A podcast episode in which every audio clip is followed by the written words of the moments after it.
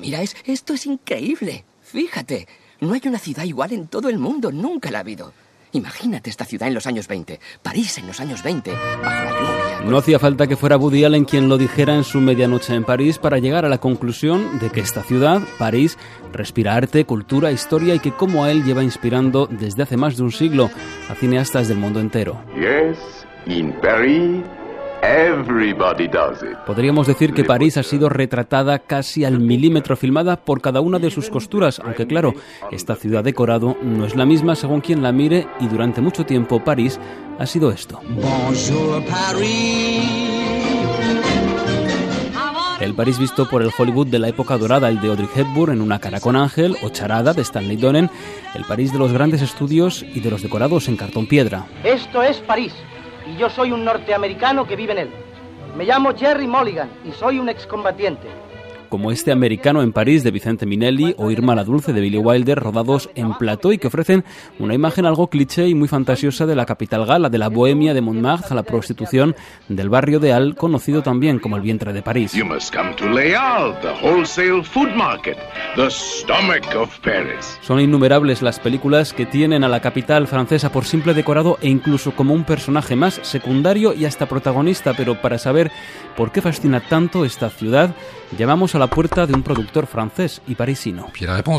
Y la respuesta del parisino es que París está en Francia y si hablamos de Francia, hablamos de París y todo está aquí dentro concentrado, imágenes emblemáticas, reconocidos iconos como la Torre Eiffel, Montmartre o las orillas del Sena. Emmanuel Giraud, que ha producido cintas como Mondovino en 2004 o Boxes, Cajas, de Jane Birkin, reconoce que no se le ocurriría plantar una cámara frente a la Torre Eiffel, pero asume que cuando el director es extranjero, la cosa cambia. El año pasado hicimos una película dirigida por un realizador belga y la historia transcurre en París antes de trasladarse a la Costa Azul. Y ante la pregunta de dónde rodar en París, para él era evidente que tenía que ser junto a la Torre Eiffel, algo que para mí es improbable porque yo no voy casi nunca allí y para él sin embargo era obvio. Ahí vemos un claro desfase entre realidad y fantasía. Es verdad que aquí en Francia nos atrae menos ese París de tarjeta postal. El 85% de los algo más de 100 largometrajes que se ruedan al año en París son de producción francesa, dramas y comedias en su mayoría, y entre los foráneos destacan estadounidenses, británicos o mexicanos con historias sentimentales y románticas.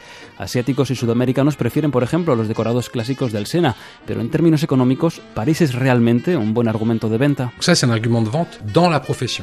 Es un argumento de venta en la profesión, pero no siempre para el espectador. Por ejemplo, hay una producción reciente de gran presupuesto producida por Luc Besson desde París con Amor, que apuesta por un casting americano y la ciudad de París como reclamo, pero la película no funcionó bien porque no es muy buena, aunque el hecho de que sea París sí ayuda a venderse, pero un decorado no lo es todo y sobre todo en una película no filmamos los decorados, sino las relaciones entre personajes que evolucionan en un decorado.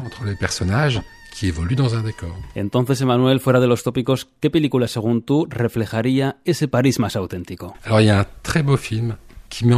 Pues hay una muy buena película que pone en escena la ciudad de París a través de un personaje que la conoce como la palma de su mano. Se llama El silencio de un hombre, el samurái en francés, interpretado por Alain Delon, que es un tipo que se mueve por París como por su casa y por el metro de la ciudad, filmado aquí como en ninguna otra película, al igual que algunos barrios de mala fama y prohibidos que están también muy bien filmados en esta producción, que da muy buena cuenta de la ciudad de la luz.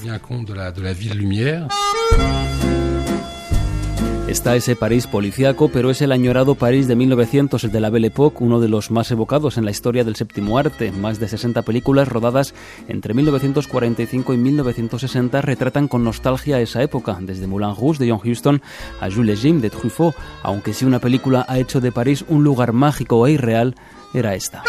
Es Amélie. Amélie Poulain. Han pasado 16 años y Amélie sigue siendo hoy un film de culto. El francés Jean-Pierre Jeunet llevaba a la pantalla toda la poesía y el encanto de un barrio tan parisino e impregnado de historia como Montmartre, convirtiendo sus decorados, como el Café de los Dos Molinos o el Tío Vivo del Sagrado Corazón, en etapas ya imprescindibles del circuito turístico. Una película que es una declaración de amor a ese París imaginario y real a la vez, en donde cada tres días por sus calles y rincones se inicia el rodaje de un nuevo largometraje, ese París que seguirá siendo, sin duda alguna, fuente inagotable de inspiración. Paris mais j'ai quelque chose à te dire.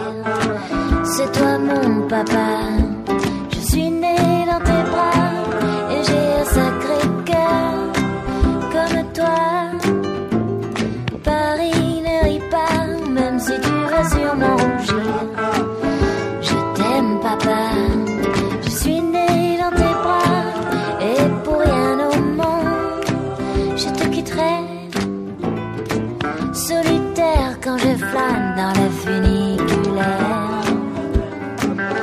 Loin des grands boulevards, je te trouve tellement beau.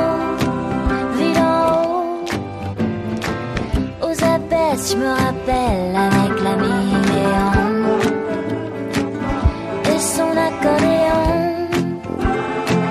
On criait sur tous les toits cette chanson